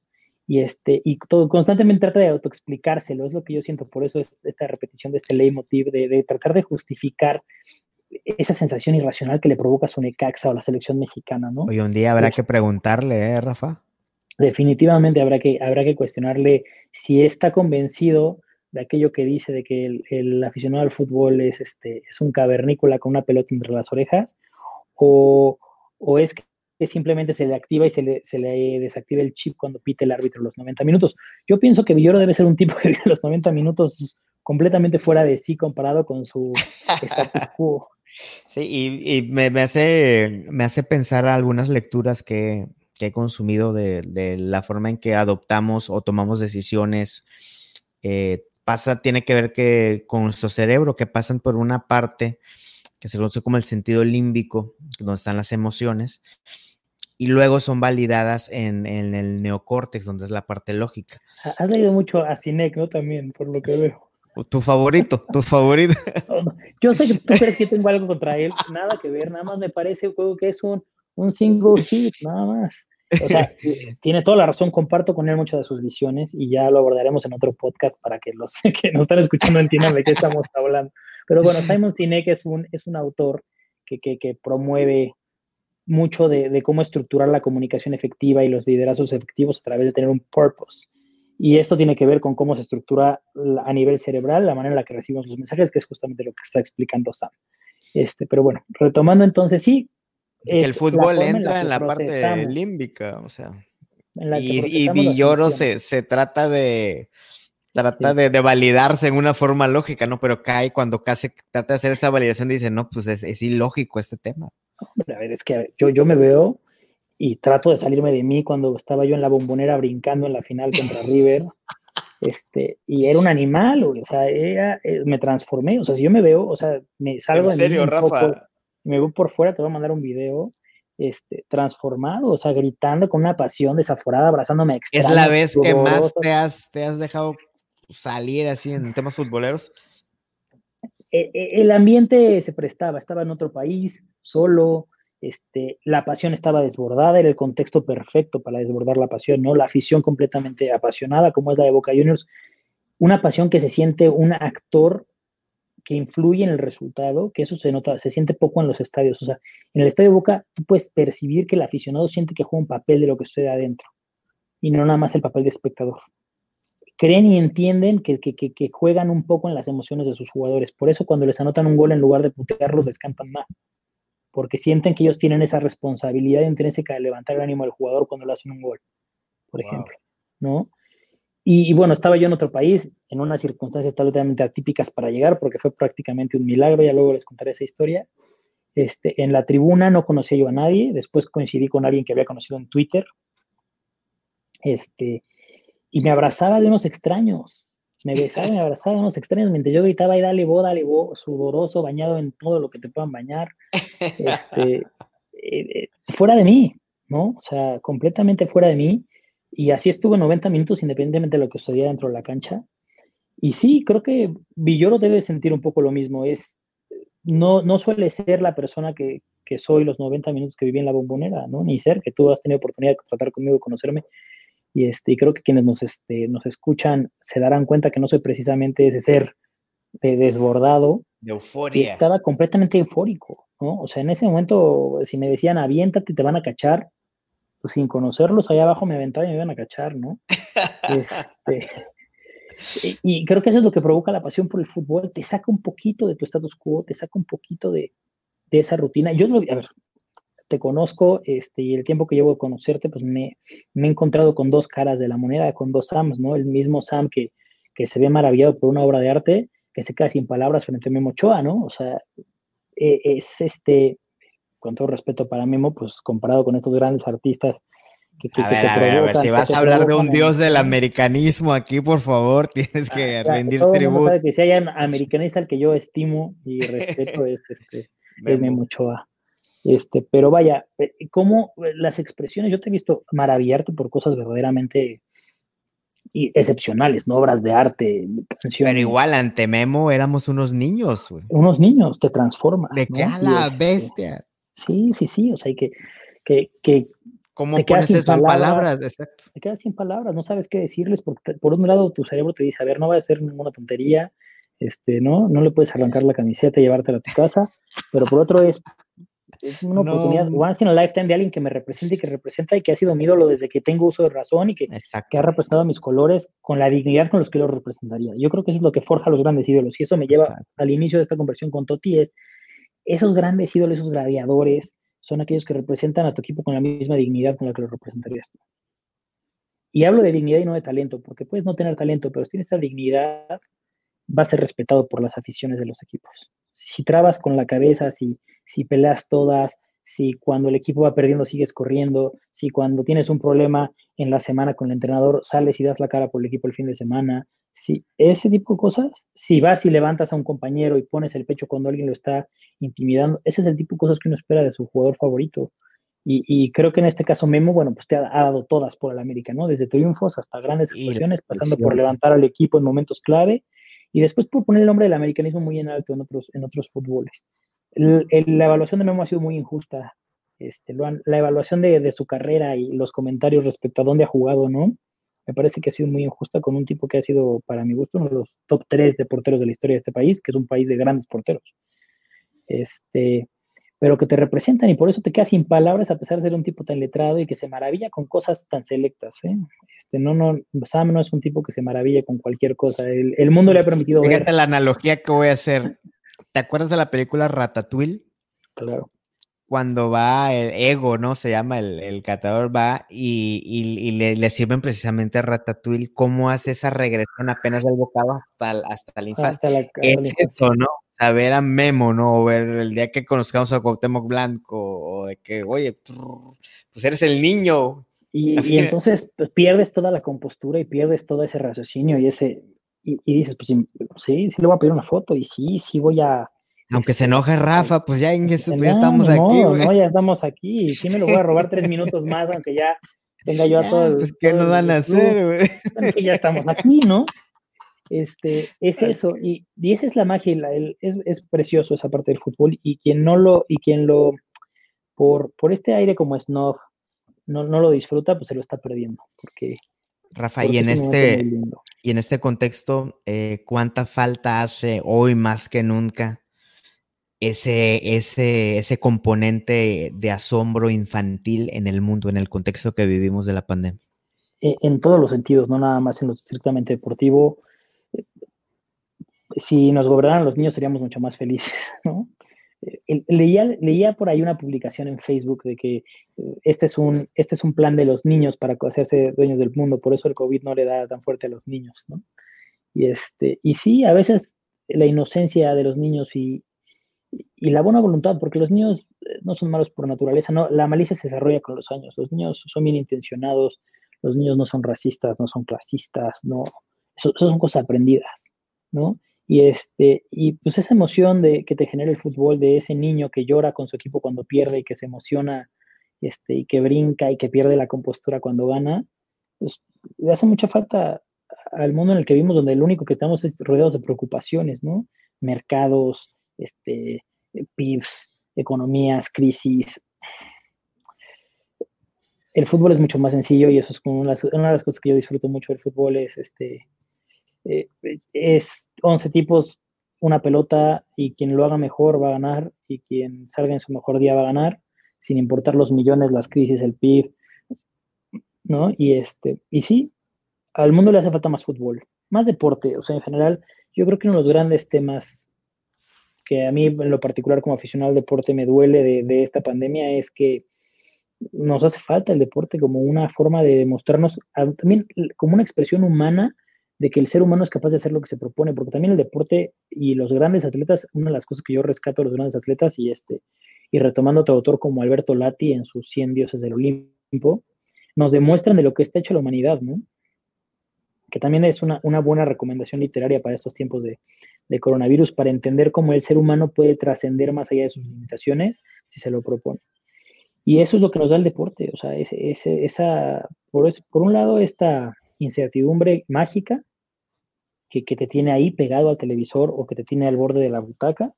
Y por otro lado, esta eh, pasión irracional que, no requiere de, explicaciones de, especialistas y de mercados y que, y lo vemos, ¿no? Afortunadamente se ha acabado este modelo de analistas este, que, querían vender humo para, retomar a, modelos más humanos como el de Martinoli García, que están preocupados por divertirnos mientras estamos viendo una transmisión. Yo lo celebro porque creo que el fútbol es mucho más sencillo que un análisis de 4-3-2-1, medias puntas. Eh, y no es que esté peleado con la táctica, a mí personalmente me gusta la táctica, pero creo que el aficionado por medio del fútbol lo quiere disfrutar y no preocuparse por si el media punta va a hacer un recorrido o si el lateral va a, cambiar su posición con el medio de contención cuando tiene que salir a marcar. Pero, pero un poco haciendo este, esto que, haciendo este análisis con, con respecto a lo que vive el mundo, creo que el, sentido de compañerismo que encuentras en una cancha nos hace mucha falta hoy en día y la cercanía que te da el fútbol nos hace mucha falta y es una de las cosas que más extraño, el poder abrazar a mis amigos en el calor de un festejo de gol, el poder jugar fútbol con mis cuates, este, porque lo demás, la verdad es que uno es privilegiado, pues no te falta nada, ¿no? Un poco de, encierro, pues se aburre la gente que es aburrida, ¿no? Lo, lo posteabas tú el otro día. Hay miles de cosas que hacer, que podemos aprender, miles de formas de crecer en casa pero creo que, de las cosas que más extraño es ese, grito de gol compartido, porque además, tú, lo sabes muy bien, este, compartirlo es mucho mejor, Cada gol une al mundo. Cada gol une al mundo. Y, este, y ese lema de, linaje, aparte me parece que ustedes lo viven y es algo muy padre y es difícil de encontrar esa consistencia e integridad en los conceptos. Y que nos hace falta hoy goles que nos unan, que nos unan como sociedad, que nos hagan mucho más empáticos con quienes no pueden a lo mejor vivir el encierro como nosotros, que nos hagan mucho más humanos con quienes están ahí al frente de la batalla y, todos los días tienen que ir a exponerse en un hospital a, costa de, después no tener que poder convivir con su familia. En fin, hay un montón de cosas que, que te cambiaría en este momento por poder compartir una chela en el estadio de mis rayados. Una carne asada. Una carnita asada. Como aquella que compartimos en Ciudad de México con otro amigo en común que hoy cumple años, Roland de Portland. Roland. Un, Roland de Portland, le mandamos un gran fuerte abrazo. Memorias, ¿no? Y todo, es el fútbol lo que ha logrado, o sea, la gente a lo mejor no lo cree, pero el fútbol, hoy hemos, hablamos de Rolando, hablamos nosotros dos, gente de Monterrey, gente de Portland, unidos por una cosa, por la pelota. Y eso le hace mucho falta al mundo. Yo creo que por eso las ligas también se están apurando. Además del negocio, entienden que la gente tiene este... Lo decía Rakitic en una entrevista el otro día, que él tiene ganas de volver a jugar porque cree que la gente necesita este tipo de alegría. Así que si hay gente que está haciendo cosas mucho más riesgosas, él no tiene problema en someterse a pruebas y tal, y jugar a puerta cerrada para poder brindarles alegría a la gente. Wow. Y, y sí, y yo creo que a, veces el futbolista se olvida se ha, sistematizado tanto su vida en su metodología de entrenamiento que cree que su trabajo consiste en entrenar para jugar bien los fines de semana. Y ese es el gran, el gran error. ¿eh? El futbolista, el trabajo del futbolista no está en entrenar todos los días de 9 a 1 de la tarde para jugar bien el domingo o el sábado. El trabajo del futbolista está en enamorarte, en desconectarte de tus broncas, eh, en en darte un momento de alegría, en darte un momento de paz incluso, porque yo encuentro paz incluso si mi equipo pierde frente al televisor viendo a, mi equipo jugar, hombre, no me tengo que andar preocupando por mis mails, por mi WhatsApp. Encuentro paz. Que vuelva pronto y, este, y, que nos podamos acercar en un abrazo de gol muy pronto y que podamos comentar a Villoro, a Cassiari, a tantos autores que han escrito de fútbol, hablar, de los hubieras, hablar de lo. y que haya nuevos, nuevos hubieras, nos surgen nuevos hubieras, ¿no? Nos surgen este, nuevos hubieras. Nos surgen nuevos hubieras y esta, nos surgen estos momentos previos a, un tiro libre eh, espectacular de Messi o a una. El bar equivocándose, la roja que si era o no, todo ese, sabor. Y extraño, y extraño a Martinoli narrando fútbol de verdad, porque esto de la liga esto de la liga. Ya lo comentaré, ya lo contaremos en otra ocasión porque creo que es digno de ser comentado. No tengo nada contra los e-games, creo que son otro gran nicho de negocio y van a ser este, en el futuro vistos por mucha gente, pero eh, la magia está no en el control, sino en los pies, ¿no? Y ojalá... No sustituyen.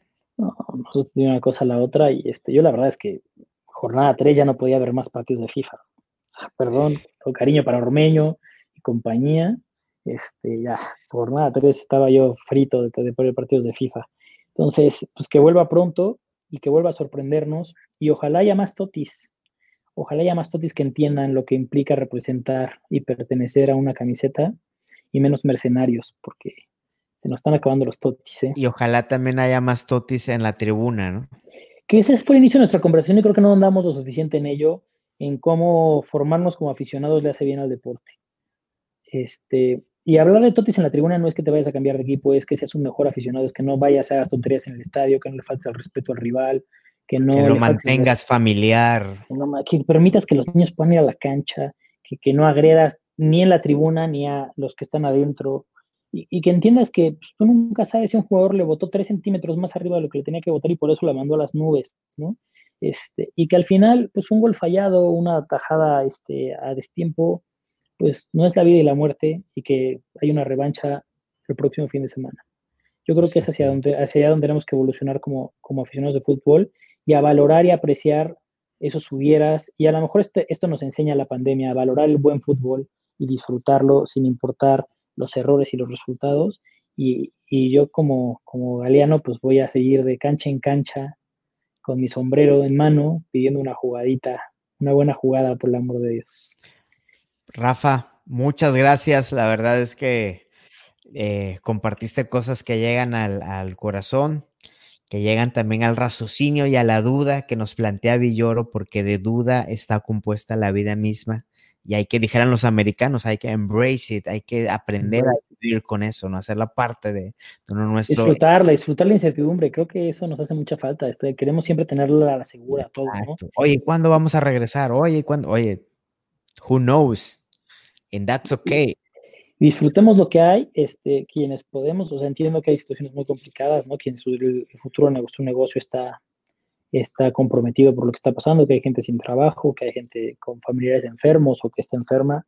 Y este, pues les deseo pronta recuperación y que salga pronto, pero a los que no y a los que tienen trabajo y a los que tienen la posibilidad de trabajar desde su casa y están disfrutando de su familia y que no les falta comer y que aprovechemos esto para que sea un tiempo de crecimiento, ¿no? Yo este, no comulgo con esas visiones de que estamos en, eh, estamos en una pandemia y no en un campo de concentración de entrenamiento. Creo que tenemos una responsabilidad intrínseca de ser mejores seres humanos todo el tiempo, constante, con o sin pandemia. Y si la pandemia nos da más tiempo para lograrlo, y si lo podemos hacer a través de nuestras pasiones, mucho mejor, ¿no? O sea, si, si el pretexto que necesitabas para leer un libro del fútbol, bueno, pues aquí está, ¿no? Y, este, y, y lo mismo con el ejercicio, o sea, pues, si esto nos permite tener más tiempo, porque no tenemos que pasar tiempo en el tráfico, yendo a la oficina, yendo a juntas, tal, pues aprovechemos y hagamos ejercicio. No digo que no tengamos un mal día y que haya un día en el que sí nos sintamos mal y que ya estás harto del encierro, órale, pero no todos los días, O sea, hay que levantarnos, hay que, y hay que crecer en todos los aspectos y hay que disfrutar, hay que disfrutar de nuestra familia porque eh, la vida es tan incierta como el fútbol y tan efímera como los 90 minutos cuando vas este, perdiendo una, una final de Copa Libertadores. Justo como, el, como, el, árbitro y como el bar y con lo que quieras, ¿no? Sin con todas las injusticias, con todos los obstáculos y sin explicaciones ni repeticiones. Entonces, este, si hoy tenemos la posibilidad de estar en casa con nuestra familia y antes teníamos mucho menos tiempo para, para hacerlo, si hoy tenemos la posibilidad de aprender a cocinar, a preparar un buen trago, si tenemos la posibilidad de leer un buen libro. Que te sigan para más recetas. Por favor, síganme en arroba R9 Colmenares si quieren recetas de, tragos y, este, charlas de fútbol. Ponerse pedos con, con clase, traduciendo, traduciendo. Las cosas tienen que hacer bien, o sea, las cosas se hacen bien o no se hacen, ¿no? O sea, ponerse pedo con caguama cualquiera. Pero con, con smoking no, no, no, no cualquier pelado. no cualquier pelado. No, pero es eso, ¿sabes? Y disfrutar. Y entonces, sí, claro, habrá quien dicho, ah, este mamador insufrible se y otros que estamos cagados de risa, No saben cómo me divertí. Este, y, yo me quedo siempre con una frase y voy por la vida con esta frase. Te van a criticar igual. Entonces, just do it. ¿No? Este, quienes te conocen no necesitan explicaciones y saben que por qué lo hiciste y que te diviertes y que te hace bien. Y quienes no te conocen, pues tampoco tienen interés de conocerte para saber por qué lo hiciste. Entonces, disfrutar, disfrutar las cosas. A ver, la cuarentena tiene un montón de, de, este, de, consecuencias negativas, todas las tenemos claras. Está en nosotros si queremos revolcarnos en eso todos los días y estar leyendo, no sé, a las cifras. ¿A quién le importa y de qué te sirve? ¿Te vas a actuar la cifra de muertos en el brazo? ¿O tú quieres estarlo actualizando? Con todo cariño, con todo respeto, ¿no? O sea, este, si, no, si no eres parte de quien puede resolverlo, ¿de qué te sirve estar monitoreando las cifras todo el tiempo? La, verdad es que, y, y, estarnos envenenando con noticias y, este, y estos chats que seguramente todo el mundo tiene eh, en su teléfono, donde todo el tiempo están mandando noticias y criticando a, las autoridades y, viendo cómo está la situación mundial en torno a la pandemia, ¿cuánto tiempo le estamos dedicando a eso cuando lo podemos dedicar al amor a nuestra familia? El amor a nuestra familia se puede plasmar de miles de maneras. ¿Hace cuánto no le cocinan a la persona con la, con la que viven y que aman, no? ¿Hace cuánto no toman tiempo de reflexión sin llevarse el teléfono ni música ni nada para pasear a su perro? E, ejercicio, que es una de las mejores maneras de amarte y de consentirte. Leerte un buen libro, ¿no? O sea, eh, ¿cuántos libros no tiene uno en su casa? Siempre quiere uno nuevo, ¿no? Siempre quieres leer uno que no tienes, pero ¿cuántos tienes en tu casa sin leer? que te pueden hacer un mejor ser humano, que te van a dar una visión distinta. O releer, ¿no? Revisitar el, El otro día veía, venía, veía una, este, una masterclass de DeGrasse, este científico, este, y, y él decía, yo leo cosas sobre aquello que no creo para entender por qué creen lo que creen. Buenísimo. Y creo que esa es una gran forma de, entender el conocimiento, porque es lo que decía, es, si yo sigo leyendo sobre aquello en lo que creo y lo que sé, estoy en, en una caja. Sí, pensamientos convergentes. Pues, y cuando, cuando leo a alguien que cree en otras cosas y que cree en la astrología, decía él, ¿no? Pues a lo mejor no voy a ser un creyente de la astrología y voy a consultar mi horóscopo cada semana, pero me va a permitir entender la manera en la que lo piensan y la que abordan su visión del mundo. Buenísimo. Y, y podrán no estar equivocados eso no es relevante. La forma, lo que yo encuentro de relevante ahí es en el conocimiento de otras formas de pensamiento que me permiten ser mucho más empático con el mundo y que además enaltecen mi propio conocimiento. ¿Cuántos estamos enalteciéndonos como seres humanos? Y, este, y no hablo de una superioridad moral de, de, ay, el que come bien y hace ejercicio todos los días y, y lee. No, güey, hablo de un tema personal. de cuidarte, de quererte, de amarte de, de, la gente a la que tienes cerca, ¿no? Y de, este, y va desde cosas sencillas, ¿sí? llamar, darte el tiempo para llamar a un amigo y saber cómo estás cuando a lo mejor el rush del día a día no te lo permite. O de tener una charla como la que estamos teniendo nosotros, ¿no? Este, para mí, todo este tipo de cosas son, son las que realmente deberíamos estar aprovechando en la pandemia. Y si bien extraño el fútbol, no extraño el rush, el tráfico, las juntas, el ir y venir, las juntas que pudieron hacer mails. Eso no extraño, ¿no? Y, este, y a veces valoramos muy poco. Hoy, hoy tenemos la posibilidad de, de hacer esas cosas. No sabemos cuánto va a durar. Probablemente en el futuro lo veamos hacia atrás y digamos, bueno, no duró tanto como parecía, no fue tan largo en los tiempos de la vida. Este, pues aprovechémoslo para salir un poquito mejores, un poquito más felices. Y mejores, a ver, mejores no es más rico, sino es más... Eh, el, el, éxito se mide en, en, otras cosas, ¿no? Y pues en esas cosas podemos crecer. Si a, alguien le hace crecer y le gusta la meditación, que medite, be my guest, ¿no? Este, si a alguien le gusta y le gustaría pintar, pues a lo mejor es momento de aprender, de tomarte unos, a la maravilla de los tiempos en los que vimos que te puedes meter a YouTube y vas a aprender a pintar, ¿no? En, este, con mucha facilidad. Entonces, si lo que te gusta es eso, pues hacerlo, cocinar lo mismo. Entonces, de, eh, jugar fútbol, pues agarra una pelotita y, ser mejor aficionado, lo que hemos venido hablando, pues cómo te preparas. Y eso me lleva, ¿cómo eso nos puede hacer mejores aficionados? Pues desde la reflexión de cómo es, cuál es mi papel como aficionado, le exijo a mi equipo, en lo que le tengo que exigir. A ver, hay una gran diferencia, porque cuando hablamos de exigencia en los aficionados pensamos que se trata de exigir resultados, ¿no? Queremos que el aficionado mediocre es el aficionado que, que no sabe abuchar a su equipo cuando pierde. Yo creo que no, yo creo que tiene que ver más con cómo jugamos los aficionados en el ecosistema del fútbol para hacer que el ecosistema del fútbol sea un ecosistema más seguro para todos, donde todos podamos disfrutar, por ejemplo. Fíjate, hablando de esto, yo, yo criticaba mucho antes a la Volpe. Eh, y ahora que se retiró, me, he dado la tarea de que, a ver, antes, lo que dijiste, ¿no? Antes de seguir emitiendo mis juicios, le voy a dar el beneficio. Y he estado viendo entrevistas que él ha dado a lo largo de su carrera en, Argentina y en varios países. Lo odio, que sepas, eh, lo odio. Pero, perdimos, un campeonato, perdimos un campeonato por su culpa. Llegó con una eh, les faltaba un, punto, ¿no? Llegó con una soberbia diciendo que ese equipo se dirigía por helicóptero nos faltaba un punto, nos metió en un triangular, lo, un desastre, pero bueno. Pero, bueno, es un deleite la forma en que él eh, es un filósofo del, del, fútbol. y dices, no man, ya quisiera yo entender un poco de, lo que él, él hace, ¿no? Enfermo de la táctica y que, que, ha forjado además una generación de entrenadores que hoy son los que comandan el fútbol mexicano a nivel de dirección técnica. Entonces, ser mejor aficionado es darle espacio a eso, darle esa oportunidad a la golpe, a Villoro, a Fulano. Yo sabes que creo es, es, disfrutar el fútbol como tal. Y eso es lo que creo que tenemos que aprender los aficionados, es aprender a disfrutar el fútbol más allá del resultado. ¿Cuál es tu parámetro de que un partido es bueno o malo? ¿Que ganó tu equipo o que el espectáculo fue bueno? Porque nuestra, al final como aficionados lo que recibimos es un espectáculo. ¿eh? A mí nadie me paga porque mi equipo gane. A menos que sea apostador. Si eres apostador, no le apuesta a tu equipo porque le vayas, apuéstale al equipo que eres que va a ganar. Claro, claro. Pero en realidad, ¿cuál es nuestra función como aficionados? Nuestra función como aficionados es disfrutar el fútbol, no es que nuestro equipo gane más títulos y haga más dinero y se vuelva un equipo más poderoso. Eh, creo que esa es, esa es donde nos tiene que llevar la reflexión de todo esto, es disfrutemos el fútbol per se, como lo que es un espectáculo hecho para ser disfrutado. O sea, son tipos que se matan toda la semana para que nosotros disfrutemos de su máximo esplendor y rendimiento. Bueno, pues hagamos eso, disfrutémoslos.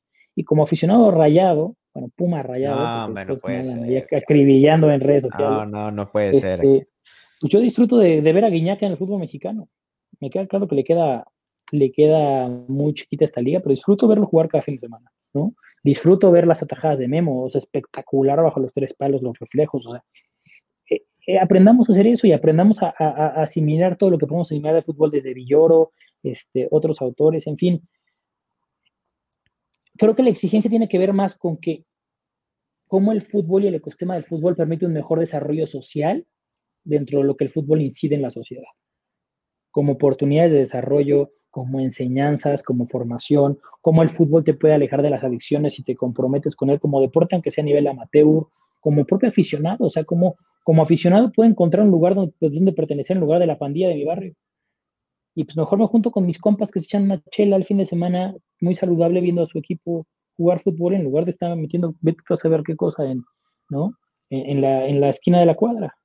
Para mí es donde tenemos que caminar como aficionados de fútbol Y, este, y la otra es, esto me parece que es un gran ejemplo, y tengo grandes amigos americanistas como, como Sam, es posible, si hablan español, si, si, si saben leer, si es posible. ya saben dónde buscarlo, ya dijo su, su, usuario de Instagram, por favor, déjense caer con los inbox. este, y, y, creo que creo que eso es lo que tendríamos que sacar de conclusión y lo que busca Villoro, porque Villoro es un tipo cuya, cuya pluma siempre tiene una intención de hacernos crecer y de enseñarnos algo. Y, este, y creo que como aficionados es eso, si bien nos describe como primitivos, lo que busca es que encontremos esa forma de disfrutar el deporte per se y no perseguir únicamente el resultado y la exigencia y crucificar a los jugadores y crucificar a los entrenadores. Bueno, pero este es que lo de también lo de primitivos no necesariamente debe tener connotaciones negativas, ¿no? Yo, yo tuve un éramos mucho más sencillos. Yo, yo, tuve un este o tengo un, mentor que fue mi mentor en mis años iniciales de, profesional. Y cuando yo le, le, le, hacía la pregunta de que eh, se llama George, oye George, ¿cuál es la, la, bronca inicial de todo este pedo macro y micro y todo? Mira, dice, está bien fácil, güey se nos acaba de caer el pelo de la cara y le andamos pegando a la mamada que ya no, mm, a ver, güey, no podemos ni curar una gripa, güey, somos unos animales, güey. Somos animales. El día que entendamos eso, le vamos a bajar a todas las expectativas, a todos los pedos y ya. Al hombrecentrismo este de que somos los controladores del mundo, los merecedores de todo y, y, a disfrutar más y preocuparnos por menos. Y yo creo que eso es, eso es la, la tarea que deberíamos de llevarnos, es cómo podemos disfrutar más, preocuparnos. Y bájale, ¿no? Bájale, pum y bajar el control y querer eh, controlarlo todo y que todo funcione para los seres humanos de cierta manera y, este, y disfrutar mucho más de la vida, de las cosas sencillas, no tanto de las complejas y, y de las que no tenemos. Disfrutar de más de lo que tenemos. Disfrutamos poco de lo que tenemos. Vivimos siempre a futuro, futureando las próximas vacaciones, ¿no? Este, creo que, creo que ahí está una chamba interesante en cómo aprendemos a disfrutar aquello que tenemos más y anhelar menos aquello que no tenemos. Rafa, yo disfruto mucho tus pláticas, este, desde que te conozco, hablo por mí y hablo por Linaje Águila, hemos crecido y te agradezco aquí públicamente, hermano, te agradezco y te aprecio un chorro, güey, y te apreciamos. Es recíproco, ¿eh? Pudiente de repente se siente, güey, pero pues ya, pero pues eh, entiende lo que en su cuarentena, güey, en su cuarentena. Es difícil, tiene una cuarentena difícil. Ha estado en su casa, güey, ha estado en su es ya, no, la conocía, algo menor, güey. hay rincones de su casa que no conocía, este, entonces es, complicado, pero no, yo les agradezco mucho, les agradezco la oportunidad que me dan de, de traducir mis opiniones en, en distintos foros y sobre todo les agradezco su amistad porque son grandísimas personas y a ti, Sam, puntualmente te lo digo, eh, es una ruta de aprendizaje constante ser tu amigo. en redes, en las conversaciones, este, de un aprendizaje tanto a nivel personal como profesional, porque es un grandísimo profesional. Compartimos profesiones y este, si le puedo llamar a lo que yo, hago con lo que tú haces, compartir la profesión, más bien yo aprendo, soy un aprendiz, pero, este, pero de verdad te lo digo, es un, es un viaje de aprendizaje muy grato y de este, a todos niveles, cultural, profesional, emocional, futbolístico, y, y, es un privilegio ser tu amigo. Y además a la gente de linaje, a toda la gente de linaje con los que ya he tenido oportunidad de, que ya he recibido algunas... Puro personaje, ¿no? Puro personaje. En Instagram y que he, conocido en estadios y en carnes asadas y demás. Les mando un gran saludo. Yo, yo me, me autodenomino americanista de nómina, este, le tengo que ir a veces a la América por razones de chamba. Este, pero, pero además reconozco la grandeza y los valores que tiene un club como el América. Entonces los abrazo, lean por favor a Villoro. A lo mejor terminan siendo menos americanistas, pero lean a Villoro. Este, para que lean a Villoro para que no anden diciendo falso campeón, por favor. Rafa, gracias, gracias por compartir de tu tiempo, de tus historias, de tus, de tus pensamientos, de tus anhelos, poner tu corazón y tu intelecto al servicio de, de, quien nos escucha, al servicio del fútbol, porque esto es ya poner un granito, granote de arena en este entorno, en nuestro mundo que tanto, tanto lo necesita Rafa. Hagámoslo más seguido y este, invitemos a la gente a participar. La próxima vez vamos a hacerlo en vivo si prometen no, no estar molestando y buleando mucho por no irle hablando. Este, pero pero hagamos, una lectura, un club de lectura compartido donde la gente pueda vertir sus preguntas y sus comentarios de una manera este, más ordenada. ordenada. Este, obviamente. Y también hagamos una transmisión en vivo de cotorreo. Yo quiero traerte aquí a Lord Pudiente Roberto Maldonado en estado de ebriedad. Que te cuestionen que, por qué. No tiene miedo, ¿eh? Rafa, le ponemos no, como miedo no. bueno, el chicharito. Bueno, para cerrar con broche de oro la referencia del chicharito, señores. nada más, hablando de, dioses y demonios, vamos a cerrar con Chicharito y Diego Dreyfus. Saludos a Diego Dreyfus, donde quiera que esté. Saludos, Rafa, un gran abrazo. con mucho aprecio y admiración. Esta es Linaje Águila, esta es tu casa, hermana. Igualmente, hermano, esta es tu casa. Este, y ya estamos pendientes de los siguientes lives. Prepárate porque te atacará Lord Pudiente con toda, con toda su Estoy ansioso, estoy ansioso de esa conversión. Le, vendría bien hablar con alguien más que consigo mismo frente al espejo durante esta cuarentena. Ya nadie le habla en su casa, ¿viste? Por allá. Su casa ya no lo soporta. Dicen sus hijos, ¿y ese señor quién es, mamá? mamá, ese señor, ¿qué onda? Ese, Nada más Se metió un señor a dormir. Ya, suélteme, señor. Señores, Rafael, Rafael Colmenares, un abrazo, Rafa. Saludos. Ah, saludos. Bye. Hasta luego. Planning for your next trip?